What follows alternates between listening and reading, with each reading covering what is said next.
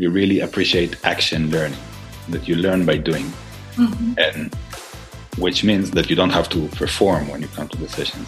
And it's perfectly fine if if your first go-to is to give advice, and then we will help you dive deeper and really realize what's going on within you before the advice mm-hmm. is popping up in your head.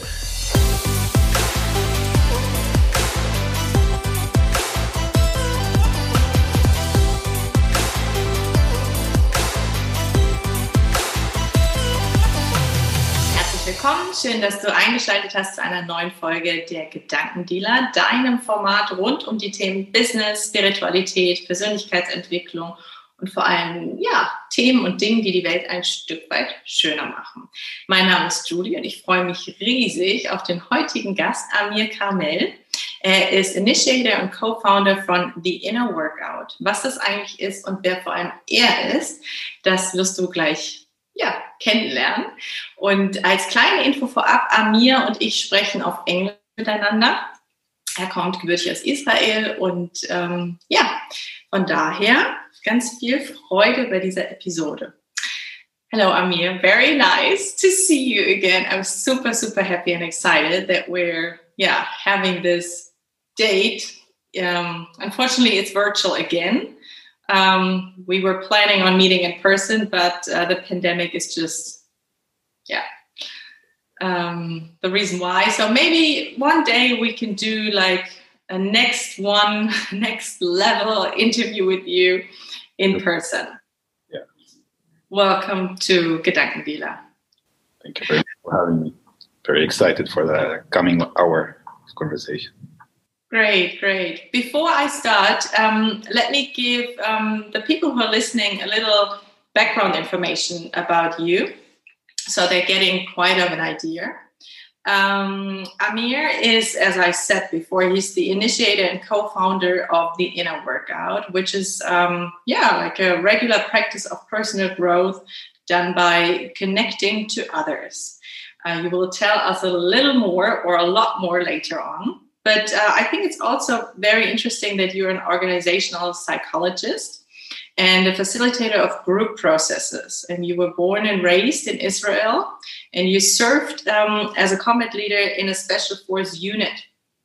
And um, after that, which uh, is quite a, a, switch already, you spent a few years as a line chef in different Michelin restaurants.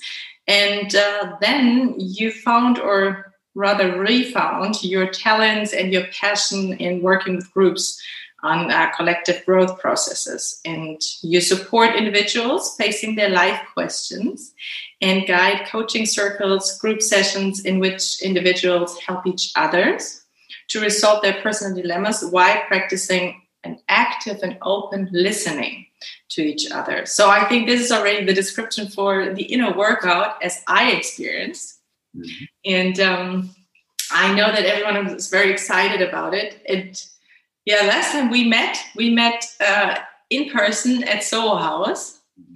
And uh, before that, we had talked quite a lot. And I was super excited to meet you in person.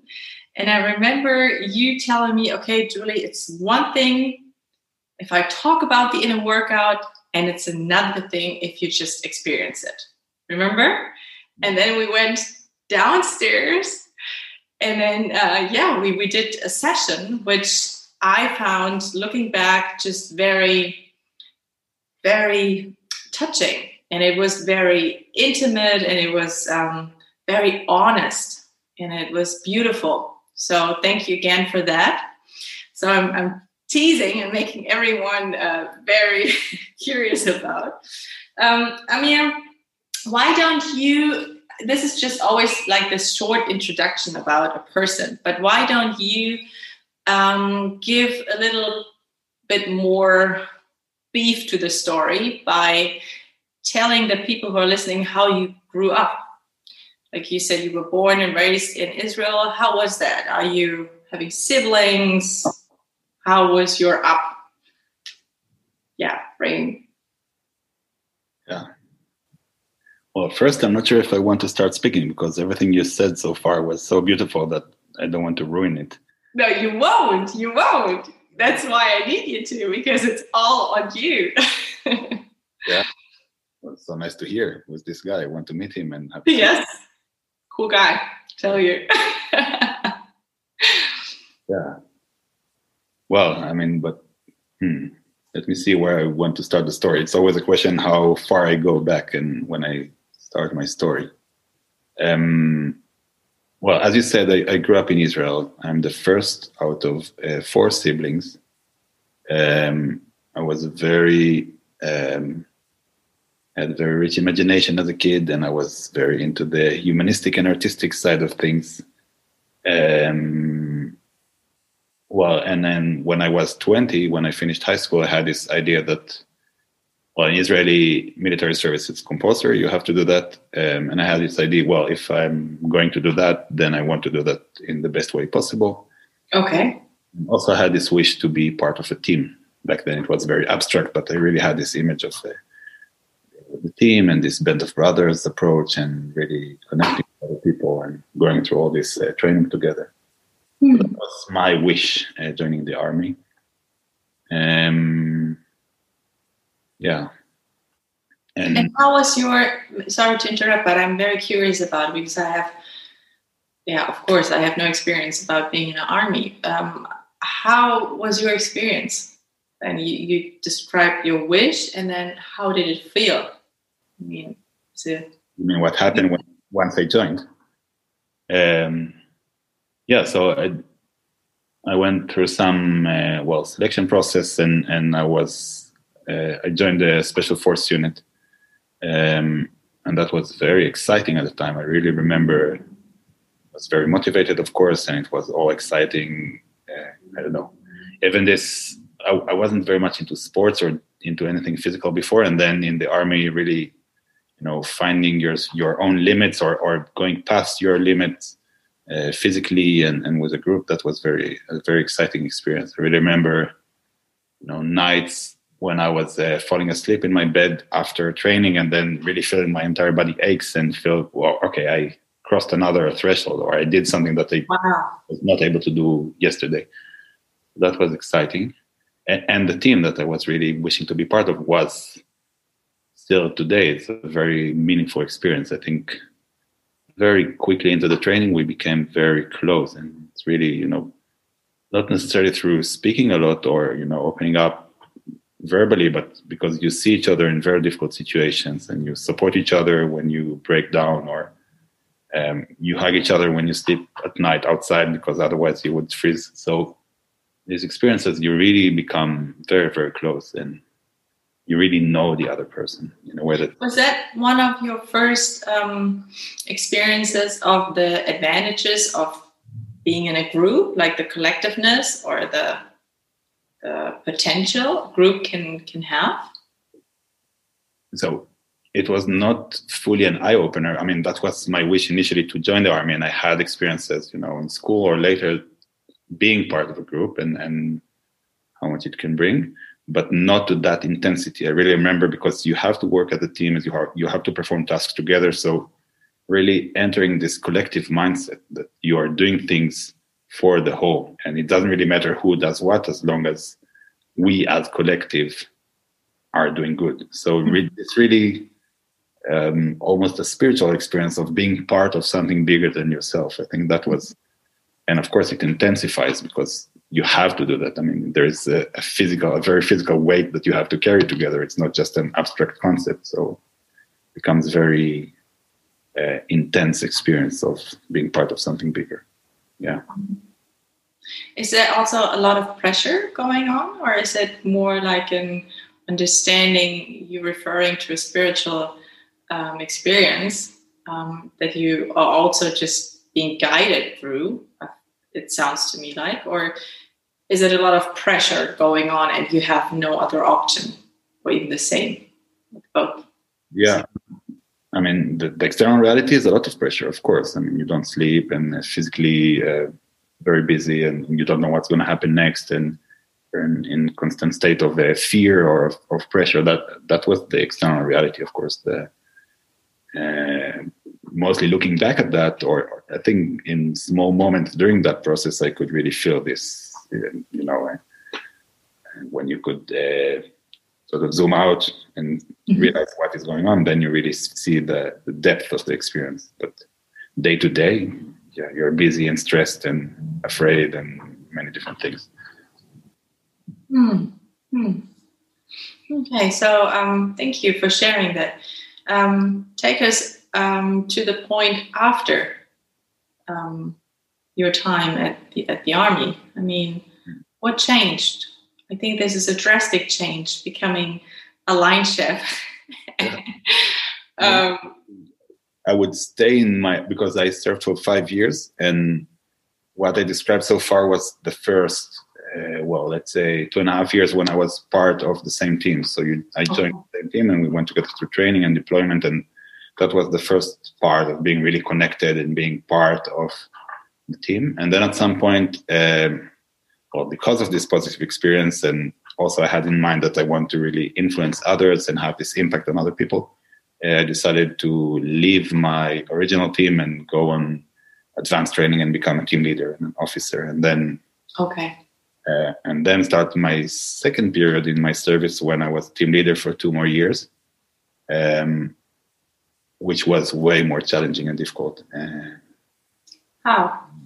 Well, for one, you know, this loneliness of a leader that you are by yourself and you have to lead the team, and it's not this harmonic connection and we're all in together, but it's much more. Uh, well, you have to make tough, rough decisions, and nobody, not everybody likes you. Or, or I mean, you can. I find myself in very, I found myself in very lonely situations there. Hmm. Uh, for one, and I think the other part was that I became much more aware of the the bigger context I was operating in. Uh, in these two years, I was um, well, operational team leaders. We were not not in training, but in different deployments, and you could. I, I was much more well interacting with the other side, right? So in the conflict and seeing the people on the other side. Um, well, and that that was mostly, you know, I could not always, it was not always the enemy I was interacting with. It could be civilians or people around the situation. Um, and they're realizing that I had this idea well, if I will do that uh, morally right, I could maybe change the situation or I could, I could make a difference. I could make an impact because if I would approach them more politely or if I would explain why we're there, then maybe it would make a difference and I really realized that there was no chance of building a connection. I mean, that this human being on the other side had so much hatred and fear, and and you know that we could never connect as equals. Uh, no matter what you did. In this specific situation, I mean, of course, mm-hmm. with the role I was I was fulfilling, so that was for me very painful. I mean, realizing that well, there's a person is I don't know my age or the age of, the age of my parents or my, my siblings, and we just can never connect. I mean, uh, yeah, well, just that this pain of not being able to connect, of realizing how far away you are from each other. Mm. Uh, so I think, you know, whenever I tell my story, then the first part is really about this connection and being part of something bigger and knowing each other without words and really feeling uh, that we're all, I don't know, having the same heartbeat almost. And then the second experience is, is almost the opposite of really no chance that we could connect, no chance that we could see things in the same way or, or really feel each other's pain because we are so apart from each other.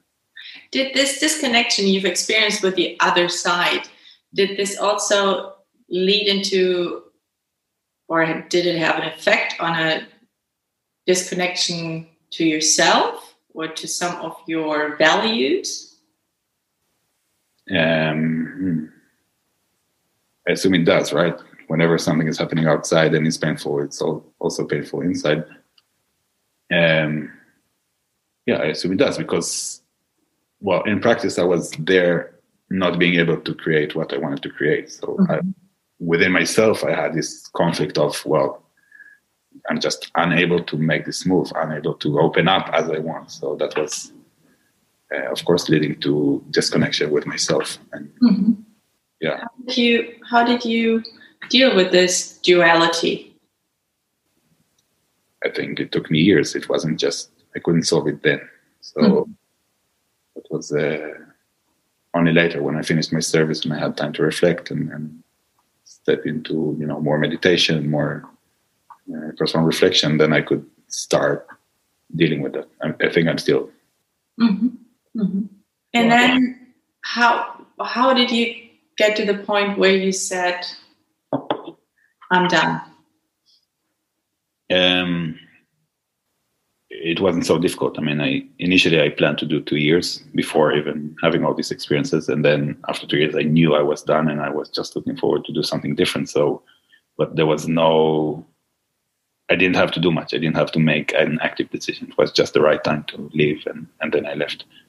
Um, I didn't. There was no conflict there. No, mm-hmm. internal and not external. Mm-hmm. Yeah.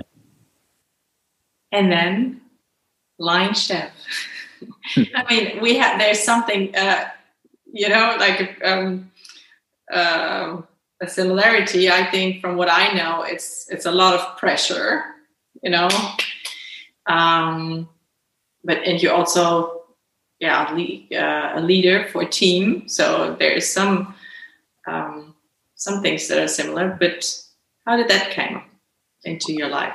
Yeah, I was not a team leader in the kitchen, but definitely this time pressure and high standards and and working in a team these are all things that i was familiar with um, you know and short deadlines and you always have to perform and everything has to be on one hand the quickest and on the other hand the, and the best quality possible um, so i was familiar with all of this well say approach mm-hmm. the difference is that at the end there's a dish at the table and not well yeah. something well, I don't know, some uh, more painful results. So for me, that was a beautiful uh, transition period of, well, putting my skills and my, my approach to work, but then do, creating something beautiful and nice together, and creating a nice experience together for, for the guests. And, and I really liked that. I really, it was nice, you know, dedicating my energies and my, my, well, my creativity and everything into that. And so first the, the transition was easy and, and second yeah it's, it's still very different than the military ex- experience and environment yes yes i can imagine. That's why i think it's it's so interesting you know because I, i'm always a huge fan of connecting the dots and uh, things usually make sense when you look backwards yeah. rather than when you look oh where am i right now and where is this heading? And with you you you can already tell. So here are the similarities and yeah. your your skills and you yeah you probably developed a lot more um, skills by communicating on a very effective way or level so um, when did you study uh, psychology then so i was a chef well, i think overall it was two years or three years maybe between my service and then it was exciting and it was fulfilling and it was uh, challenging and many different things. But then I remember that at some point I said, well, I don't see myself, you know, doing that for the rest of my life. I don't see myself. It's all exciting, but you know, I miss the the people element. I miss really mm-hmm. having impact on people. And yeah, I remember one experience of you know, in the Michelin star restaurants, sometimes you would have these business dinners or something, you know, people bring clients and, and I don't know, closing a deal or whatever. And I was cooking for them in an open kitchen.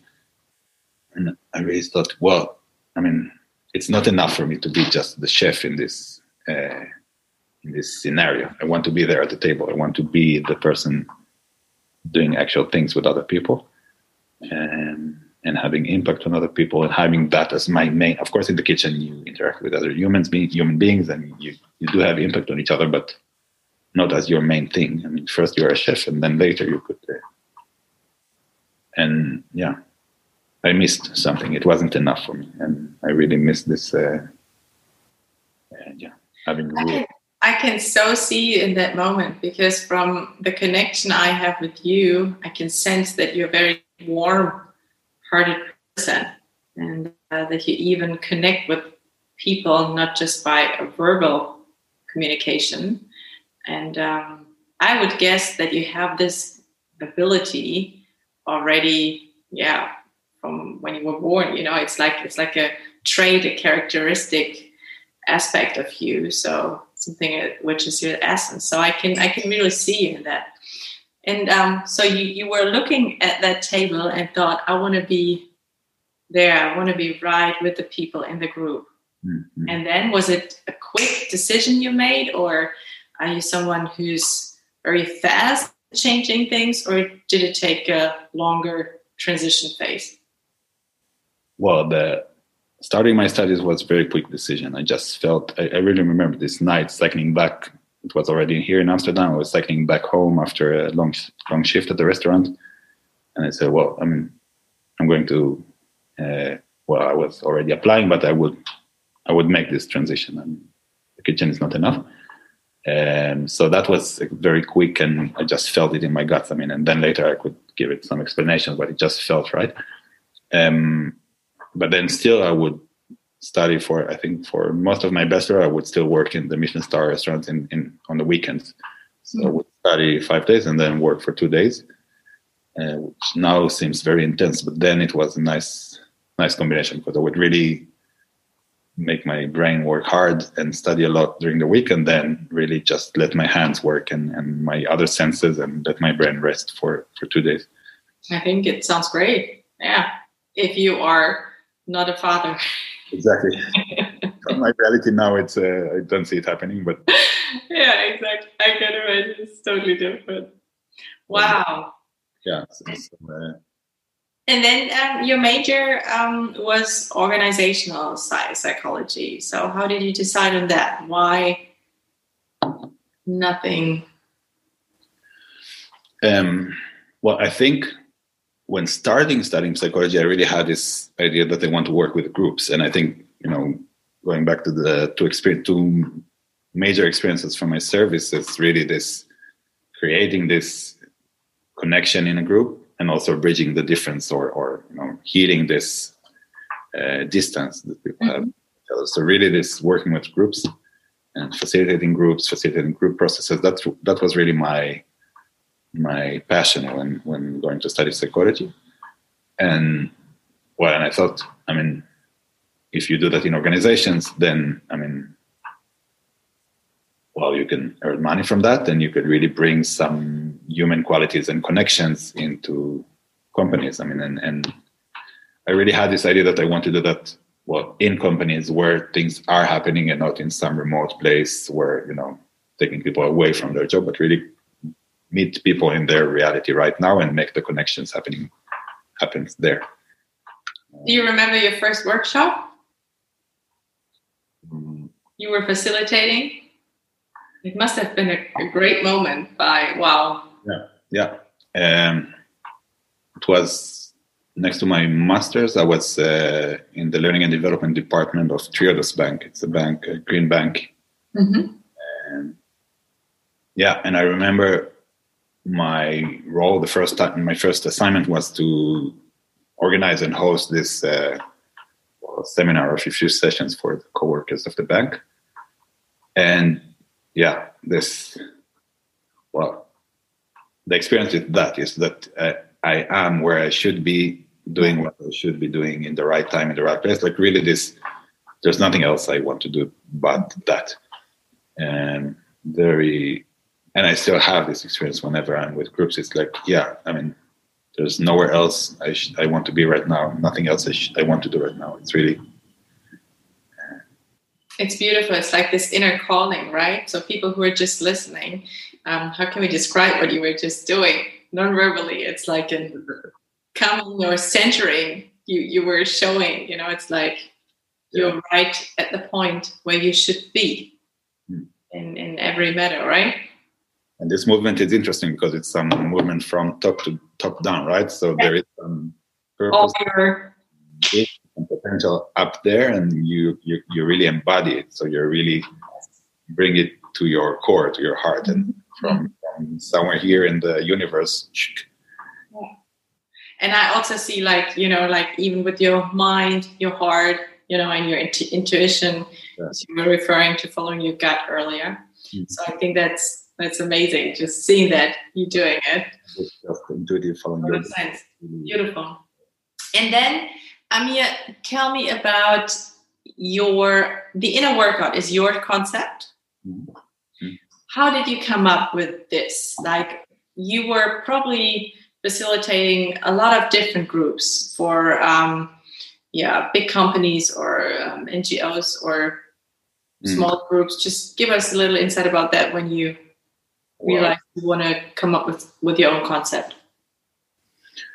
Well i wish it would have been true but it's not. I mean i wasn't doing so many different uh, facilitation or, or assignments but i came across this method that called peer coaching circles and mm. that was when i was almost well at the middle of my studies. I mean when i was almost done with my bachelor um, and basically, this approach is that you, there's a group coming in together to the same room, and then um, every time someone else would be the person sharing their dilemma or question, and the group, uh, following a very clear process, listen and uh, reflect back what they heard and help the person sharing their question to have more clarity and, and decide what they want to do about that next. Um, and it blew my mind because um, I really saw it. So it's a very simple process, right? So uh, bring in a question. What do you, where do you feel stuck? What what's your future? Like, uh, and then you take a moment, and the rest just uh, reflect back what they heard. And there's a moment of also of everybody speaking about the the question giver, the the case owner, uh, when he is still in the room, uh, helping kind of looking for the the essence of the question yeah. And at the end, the case giver decide what, what they want to do about it next. Basically, that's the process. Um, and it was beautiful on many, many different levels. I mean, it was beautiful because there's no uh, power differences. I mean, we're all in it together, and every time someone else stepping in and, and get help, but also we're all carrying each other in, in our growth, and there's no uh, someone guiding us. Uh, mm-hmm. Mm-hmm and there is always this magic that happens both ways. I mean of course i'm sharing something and someone is listening to me but also as a listener i'm really actively listening and actively supporting the other person and learn a lot and gain a lot from that. Yes. um, well and many more different uh, beautiful things that comes out of it. Um, so i was first i was doing that with friends and, and inviting people to be part. And then at triodos i had the opportunity to do that with colleagues at the bank and seeing there the magic that it does in organizational setting. I mean, that we can really see each other and we can really be ourselves and connect to each other as colleagues and put aside the job title and everything and just mm-hmm. support each other really in what we're dealing with right now. Yeah, that was amazing and beautiful. And I ended up uh, leading a pilot of, of coaching circles at Triodos and uh, and writing my thesis about that. So also researching the impact of that on on the individual um, and graduating and looking for well i was looking for places to bring that in. This way of working and as a way to connect colleagues as a way to help you really you know tap into your full potential. And what i saw was that first from the outside world i realized that you're asking quite a lot for something that you're not yet familiar with. As you described earlier, I mean, you can speak about the in workout or about this type of work, but it's completely different to experience it. Mm-hmm. in order to step into that, it's quite a leap, right? For and especially to commit to a long process and to the same group. And what if I don't like the group? And what I mean, why should I commit to whatever? So that was one thing. Okay, I mean, that the threshold to step in was very high. Mm-hmm. Now, another thing was that I experienced for myself that the more I was doing that, I was doing that at the time with different groups, the more I was doing that, and especially in weeks I was joining sessions, I could really experience the, the impact it had on me. I mean, that I would be much more centered, much more confident, and would see my life with clarity and have motivation and would be much more creative and everything. I mean, and in weeks that I was not practicing that, it it was gone or it was less. What's so your really, explanation for that? Why was that? So, well, my reasoning is that um, you are practicing this, your ability to connect, to to tap into yourself and to connect with others, and it's a practice. I mean that that was my that is still the way I, I look at it and then seeing okay so there is some element of practice into it i mean in the same way that you go to yoga and then the rest of the day you're feeling i don't know lighter and more connected there is some some element of practice and the more you practice the more impact you feel and it's it's actually what we're practicing in the circle. Later, we embody that for for a while, so the the impact uh, stays. Um, and actually, so so so that understanding, coupled with the understanding that it's a high threshold, so well, okay, how can we make it more accessible, and how can we make this practice something that we all do regularly, connecting with each other, connecting with ourselves, practicing open listening, all of that. Um, and at that time, well, my daughter was born. Before that, I used to go swimming in the mornings, and then it was not possible anymore because, uh, well, you know, and I said, well, I need to find a different way way to take care of my uh, body. And then I I said, okay, let's give a go to a CrossFit gym. Mm-hmm. Uh, yeah, I had to wait quite a few years after my military service, so I would be willing to pay for uh, doing. I, I, hated to do at the army. I but, understand that.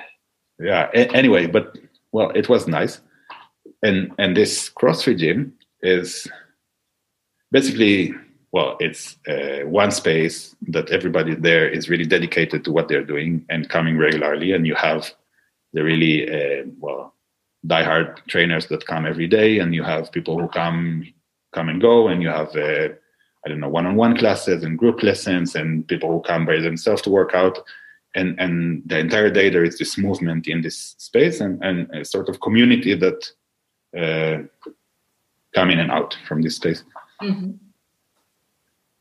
And and also, I think in CrossFit there is this element that you do many different things. So it's not just one, I don't know, weightlifting, but you really do different things and you work on on different elements of staying mm-hmm. fit. And then I thought, mm, okay, so bring all this together. I think there was also also a moment of putting it aside for two weeks, and I said, hmm, okay, I mean, why don't we offer a gym for the, the practice of connecting to each other?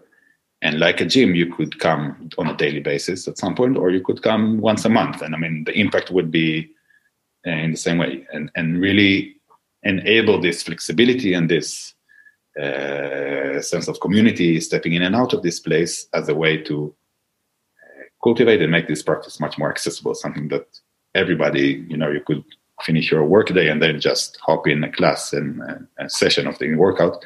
And it's not this uh, remote uh, retreat for two weeks in in the mountains or something. So really make it something that all of us, everybody in the world, can practice uh, whenever. No which level of experience, right? Yeah, and and very open. So really not requiring any background knowledge or anything, but it's really about stepping into the practice, be who you are in what you're facing right now, and from that point start to practice. So that that is the story of the inner workout. So and basically I said, okay, so yeah, we'll create these spaces and offer sessions of connection.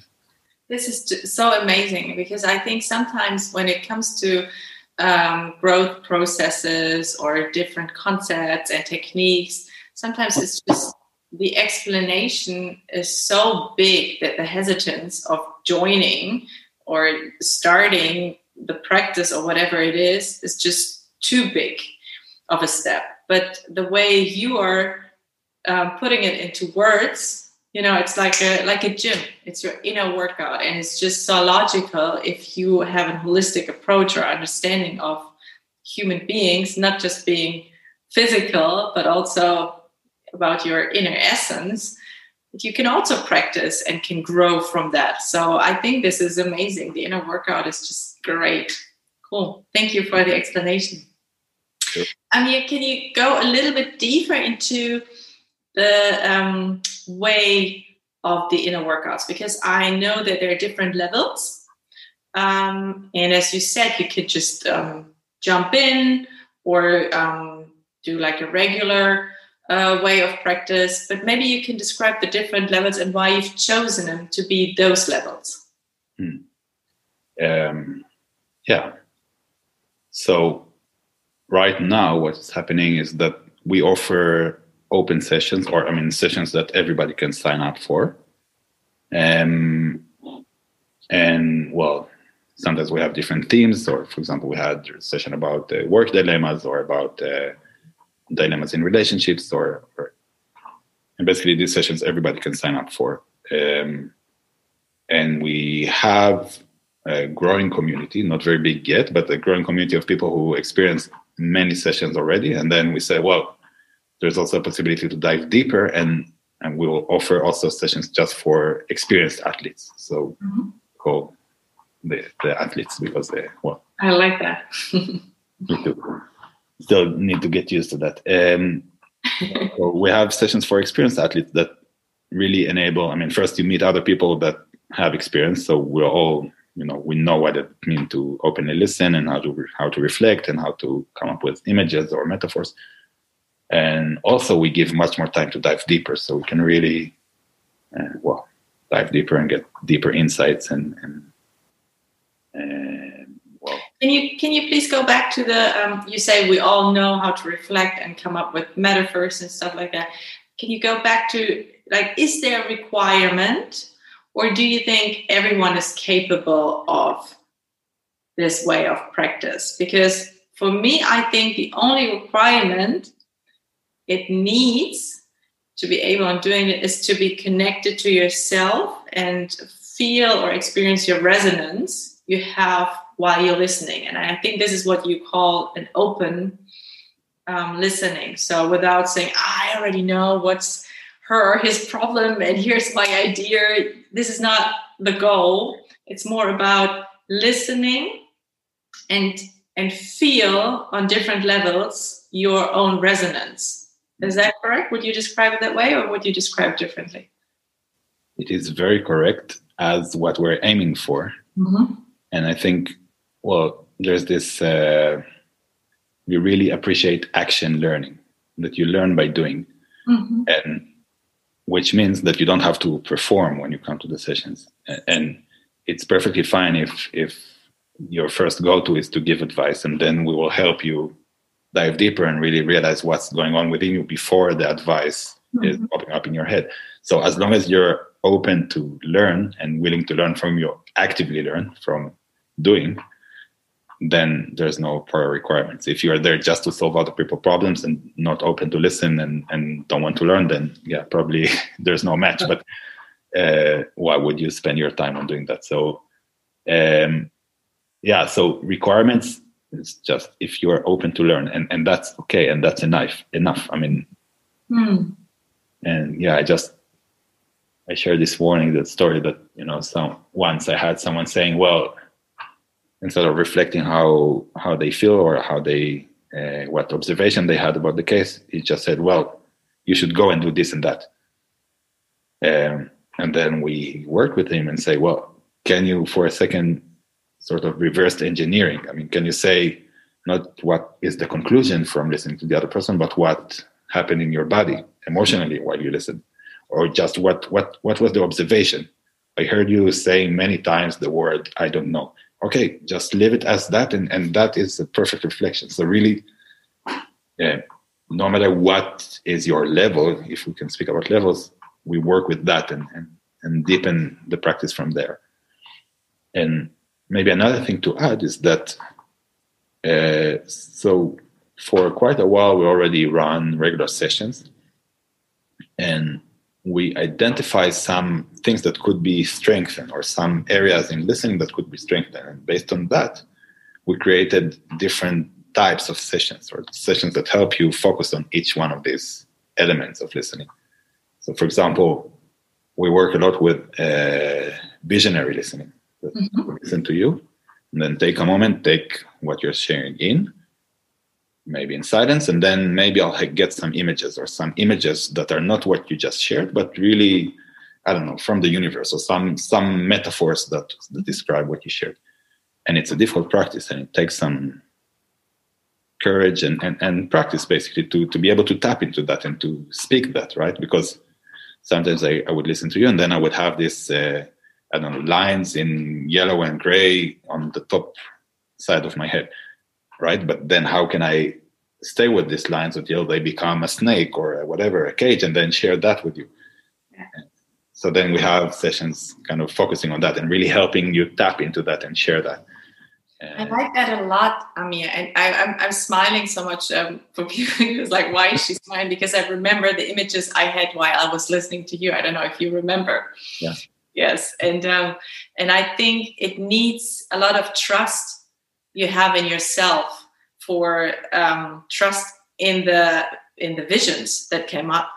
And it could be also that it doesn't make any sense on a on a cognitive way or level. But um, again your system I, I just i don't know how to call it differently is reacting or resonating with the image that pops up in my mind on a certain level. And um, yeah i think and i also what i also want to mention is what you've talked about. Sometimes you just um, mirror back of what came to your awareness. Like you said uh, you you're mentioning a lot of i don't know i don't know i don't know and then you just leave it by that. And even if you see someone is getting frustrated by the reflection or by something you offer to the person that's how i call it then you just leave it there you know? Because sometimes the, the frustration or the reaction is so important for the other person to experience and then to decide which direction to go from there. So I, I think that these two points are really really beautiful and i think this broadens our perspective or this puts communication and understanding and listening listening to such a different level of what we in Western society are used to. Yeah. Hmm. I think this, well, framing it as offering is is a really beautiful thing because actually, so you have your own path and your own journey, and you're dealing with something, and then for for a short while, we uh, are together in your journey and i'm listening and, and carrying you in, in whatever you're doing but for not for a moment i want to walk in your shoes or i want to take away your, the ownership of what you're dealing with so i could just offer you back uh, yes. this what i hear this what i see and leave the full ownership for you yes you know think what you want to do with, with it but so it's really this respecting, fully respecting the ownership and the freedom of the other person and just offering what you had. So, of course, with a lot of care and compassion, but without taking away their ownership.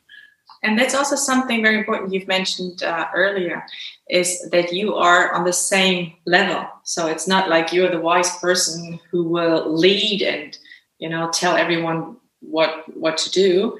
It's more like the offer, and then everyone is self yeah responsible for what to do with it yeah um, i think this is great because in this way it enables people to trust in themselves rather than to follow like little sheep you know some leader and not even being able to connect with themselves yeah, yeah.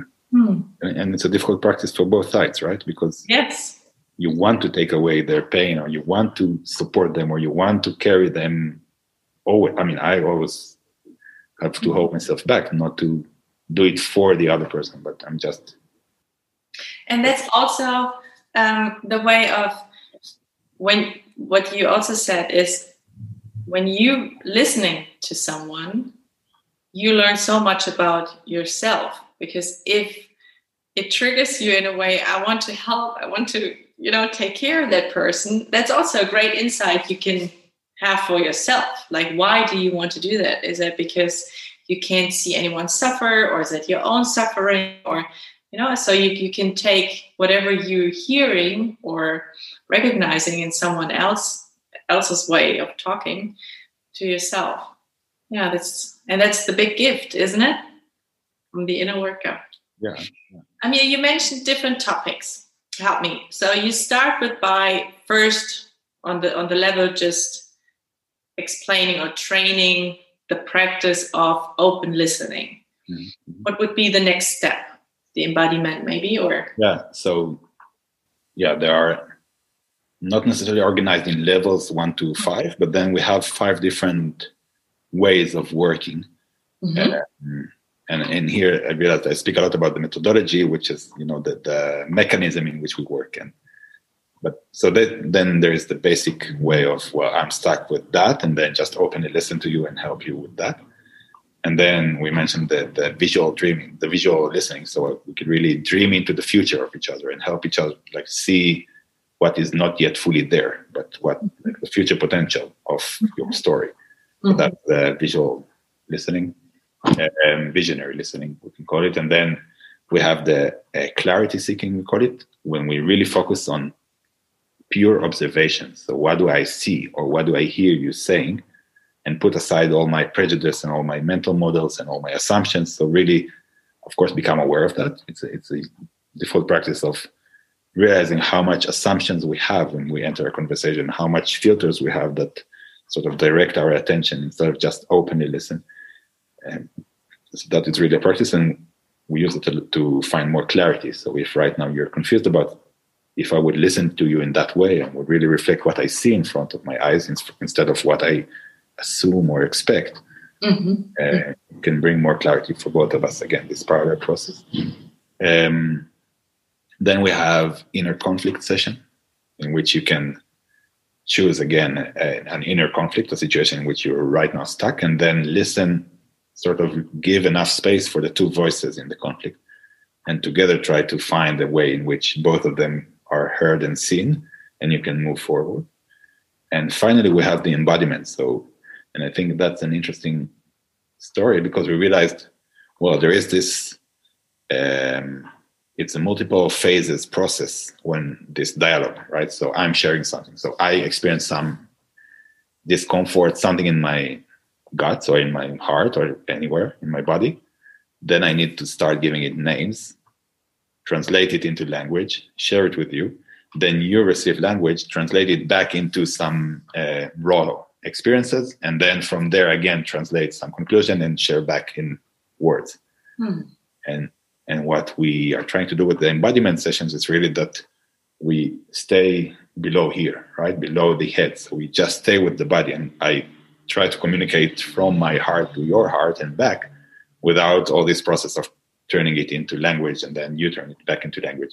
So it's really, well, I think it's the most challenging session that we have because it's really, it takes a lot of trust and a lot of ability to really stay with the raw tension and not run into our head analyzing and give it names.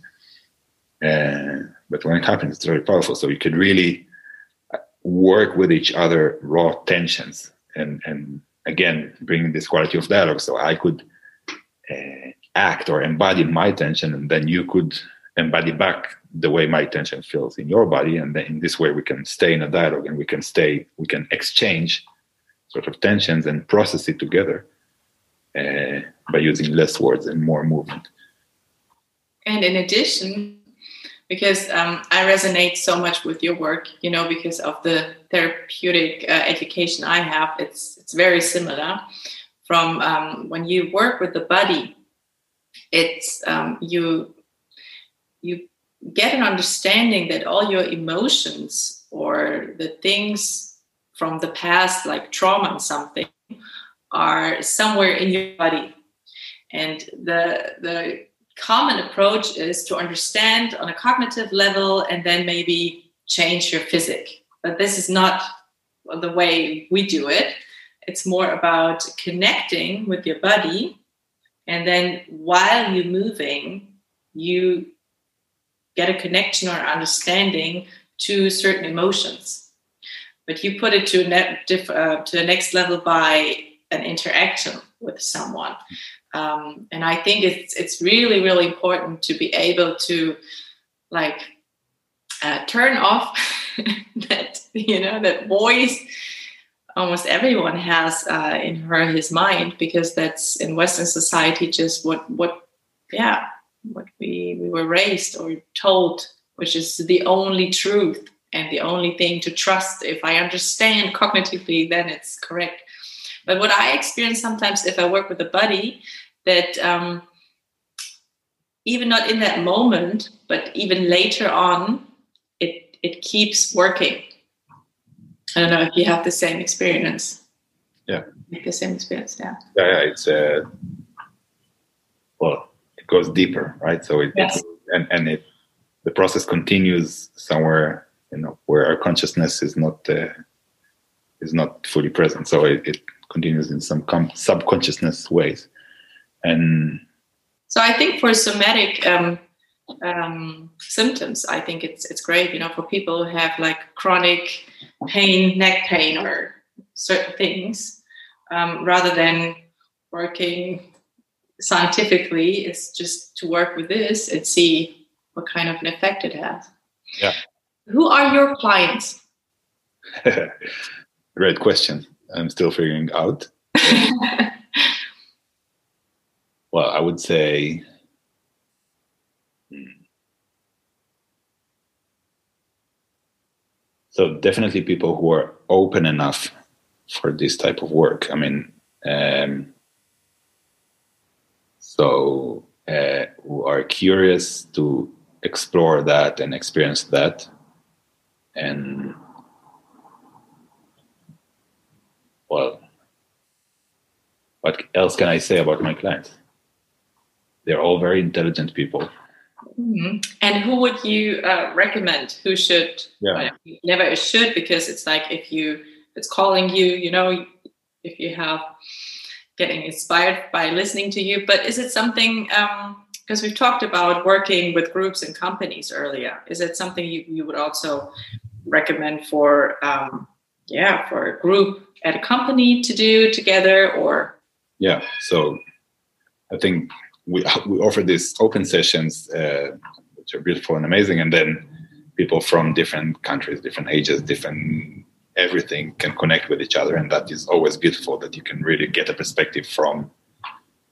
I don't know, like uh, some once uh, someone I think it was a student or so. He had a session with someone. She was uh, seventy five or so. Oh. So they had a huge age difference. And then he came to me after the and say, "Ha." I didn't know that my grandma or people the age of my grandma have still, you know, doubts and dreams and thoughts. I, I, I never expected to hear so much uh, depth and complexity, and, and that was so. I mean, it has this beautiful effect of connecting people from completely different contexts. And and and yes, now so we started offering uh, sessions in companies. We had two uh, but as a way to connect colleagues. I mean, we're all sharing the same context. We're all working for the same company, have maybe similar challenges, and then connect there based on this shared understanding of the system we're part of. Um, which is, I think, is also very beautiful and powerful. And of course, then it's not just about working with every individual, but then over time you build this effect of we connect to each other as human beings. We can show up to the workplace as human beings. We can well i know this person from yesterday's session so now i can it's easy for me to reach out and ask for help or whatever so building this strong community of human beings that happen to work in the same workplace and especially right now in the pandemic situation everyone is working um, isolated in a way uh, remote at home and um, lacks the connection of um, being a member of a team or a company uh, I think this is great to reconnect or to just, yeah. Um, yeah I couldn't agree more. And yeah. I think, you know, in a way, so things that in the past used to work, like uh, coffee machine conversations or Friday drinks or something like that. Okay, I feel bit, at least a bit connected. I had this small chat with my colleague, or we're not completely machines working and so now it's way more difficult to create this uh, semi or you know well moments of connection let's call mm-hmm. it and it has to happen much more intentionally and you really need to spend the time and energy in, in actively connecting to each other as human beings and i think in this way yeah what we're offering is very short and very easy just to integrate that at the beginning of your day at the end of your day just really open up and connect with each other and then well same as we spoke about yoga, your entire day look differently because you're already connected and open up and allow yourself to fully be there. Yeah, beautiful. Amir, how can people join? Um, you are providing or offering the inner workout in English, in German. Correct. Um, any more languages? Not at this point. Of course, I could do that in Hebrew, but uh, at this point, we decided to focus on uh, English and German. English and German. Uh, we, will, we, yeah, we will definitely put in the show notes. Mm-hmm. And uh, what do you need? You just need a laptop. Are you? Is it Zoom? At this point, it's Zoom, laptop, uh, well, internet connection, and a quiet environment, and an open heart.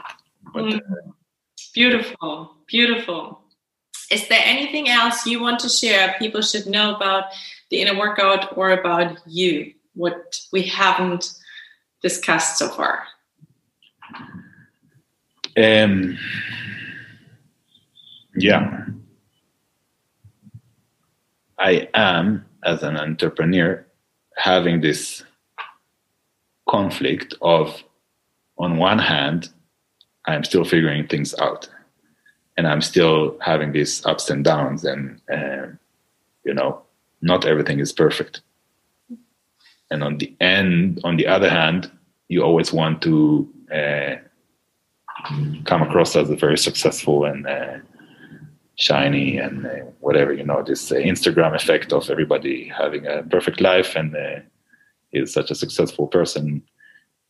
And i think this conflict is even stronger because what the work we're doing at the inner workout is really about being your true self and showing up as you really are and not trying to put a mask and be someone else and uh, appear successful like we do on instagram and linkedin and whenever.